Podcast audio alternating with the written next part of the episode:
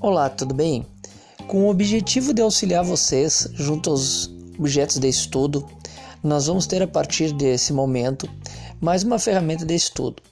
O professor vai começar a disponibilizar para vocês um podcast.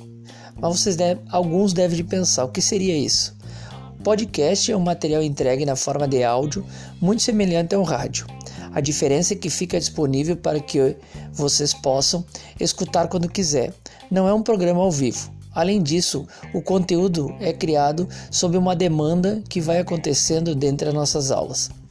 É interessante compreendermos que os podcasts se tornaram uma das grandes febres na ideia de informar tanto alunos como todos aqueles que buscam a ideia do conhecimento. Um abraço e a partir de agora o professor Luiz vai começar a disponibilizar mais essa ferramenta de estudo para vocês.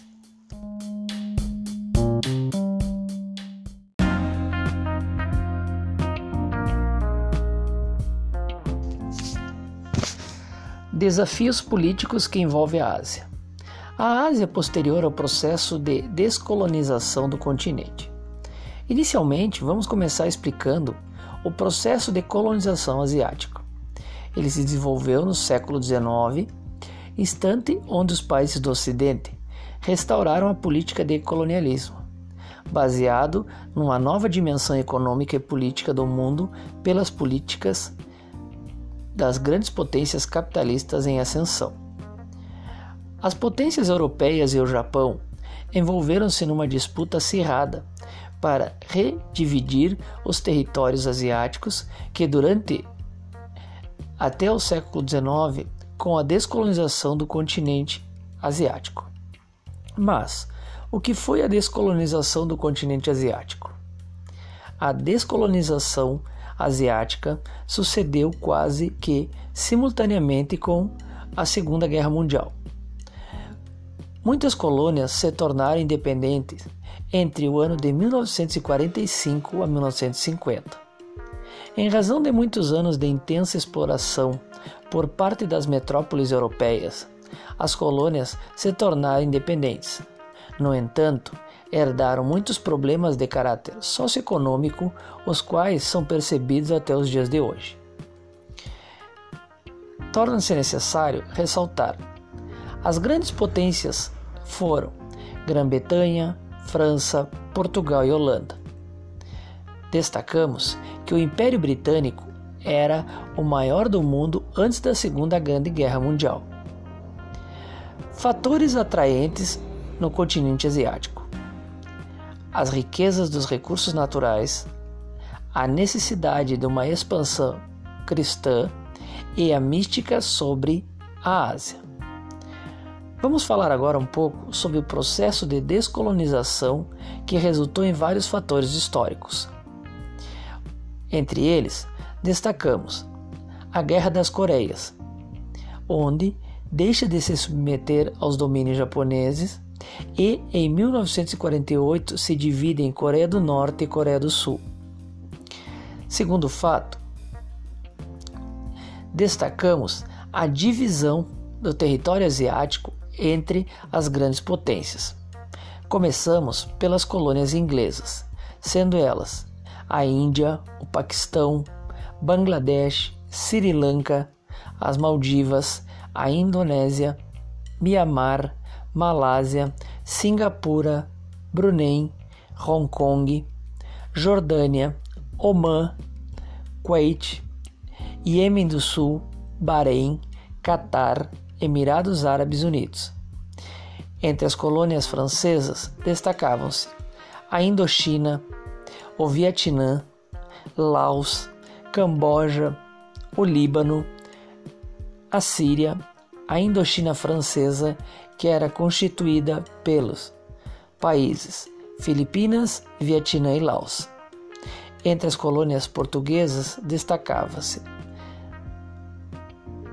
Goa, Timor-Leste, Macau.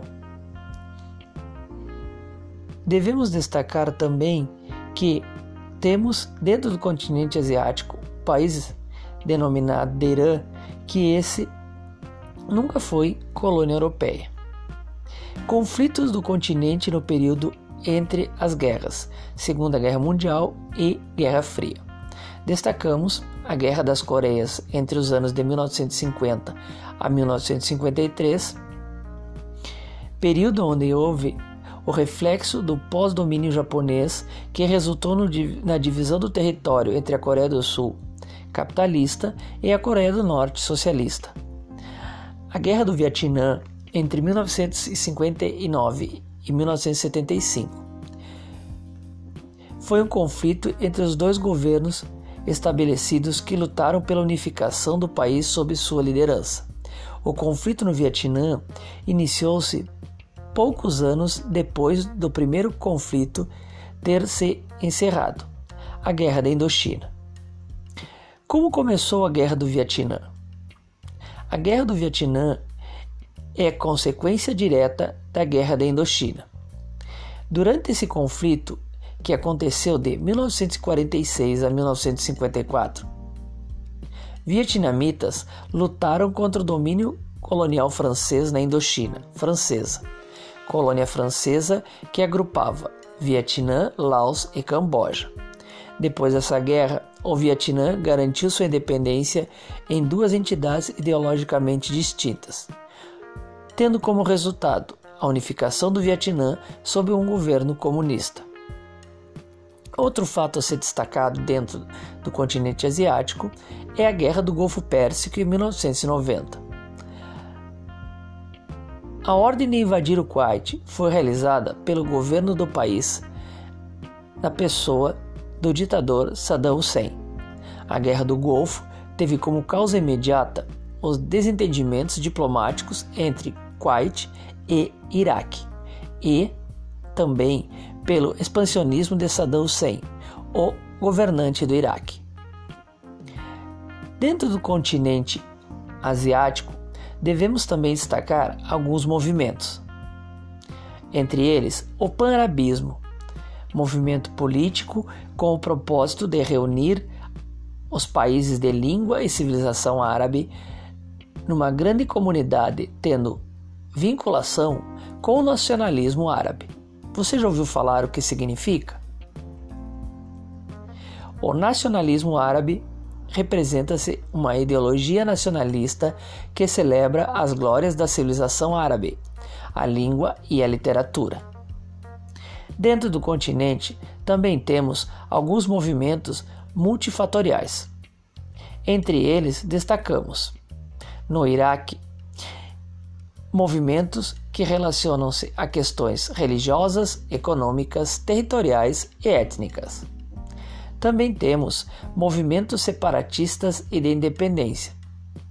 Entre eles destacam-se na Turquia, a partir da década de 80 do século 20, na Chechênia, após o fim da ex-União Soviética, fator que teve como influência a população residente no território, que possuía, em sua maioria,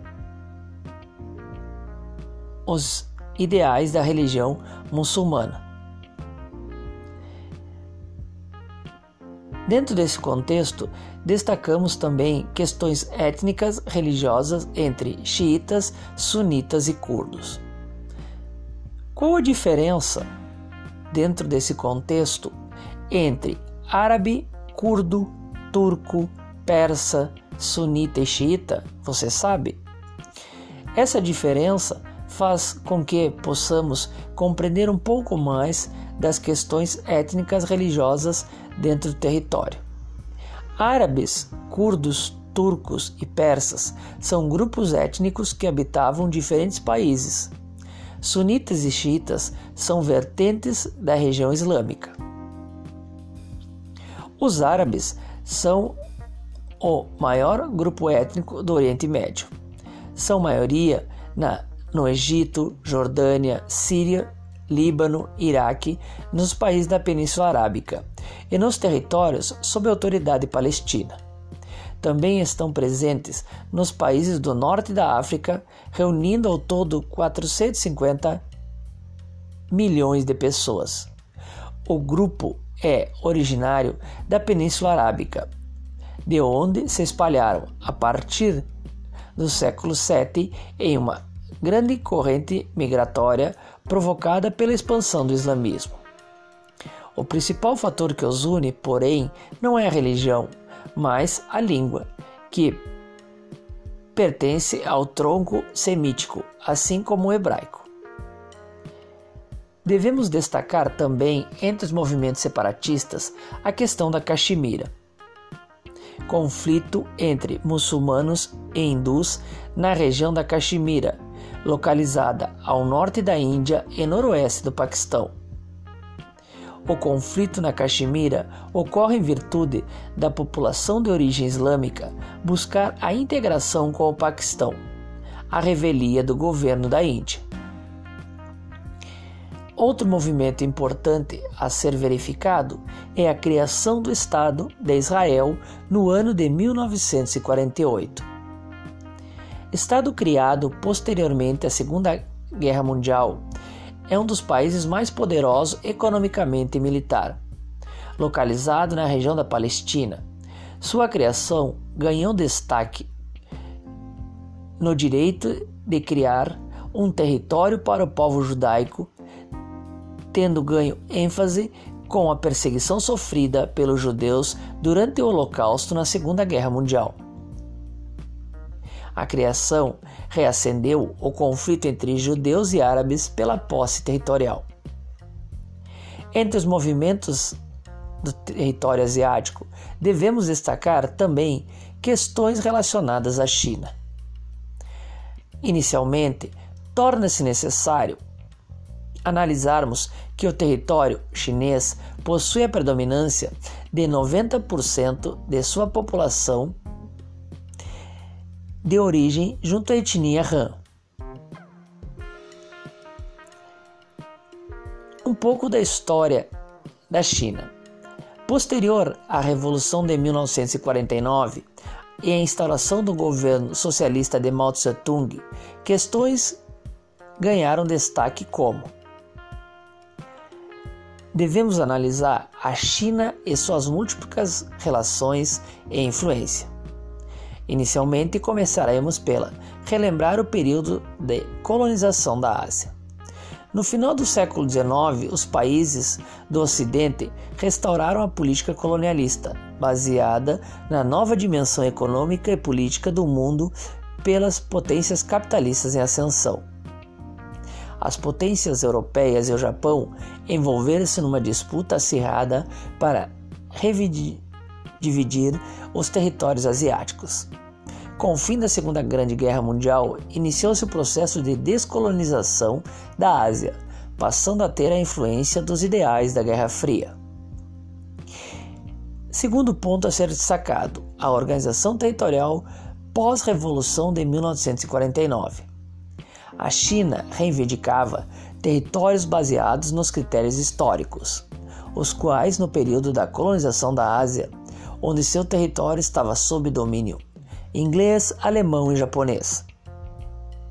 Passa a possuir a seguinte organização territorial após a Revolução: 23 províncias, 5 regiões autônomas com destaque para o Tibete, quatro cidades administrativas com destaque para Pequim e Xangai, duas zonas administrativas, Hong Kong e Macau,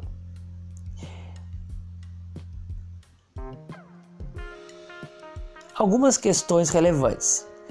Iniciaremos pela questão entre a China e Taiwan Formosa. Essa área predominante de cultura capitalista, influenciada pelo capitalismo britânico. Com a Revolução, cria-se um governo autônomo sob a influência norte-americana em Taiwan. A China passa a ser dividida em a República Popular da China na parte continental e a China nacionalista ou Taiwan na parte insular. Observa-se a influência dos ideais da Guerra Fria na divisão da China. Destaca-se no cenário econômico mundial, vindo a constituir no Oceano Pacífico o grupo denominado de Tigres Asiáticos, composto por Taiwan, Formosa, Coreia do Sul, Hong Kong e Singapura. Segundo ponto, dentro dessa reconstrução da China, devemos destacar a questão entre China e Hong Kong. Hong Kong, área predominante de cultura capitalista, também influenciada pelo capitalismo britânico. A ilha foi cedida ao Reino Unido após a Guerra do Ópio no século XIX e retomada em 1997 ao domínio chinês. Na atualidade, Hong Kong é uma região administrativa da China. Terceira situação relevante dentro do continente chinês: a questão entre China e Tibete. Devemos destacar que a região do Tibete é uma área predominante de religião budista. Quarta questão é a questão entre China e Xinjiang, área predominante de religião muçulmana. A quinta questão é a questão da China com a Mongólia, área predominante de cultura mongol. A sexta questão é a questão da China e Guangzhou, área que apresenta diversas etnias diferentes da chinesa. A sétima questão é a questão entre China e Índia, tendo como litígio a região dos Altos do Himalaia. A oitava questão é a questão entre China e Taiwan, área de litígio necessário frente a este grande contexto. Você pode verificar através desse podcast um pouco mais de informações relevantes à China e principalmente ao continente asiático. A partir de agora, convidamos vocês a se organizarem para as avaliações dentro dessa abordagem de geografia do nono ano.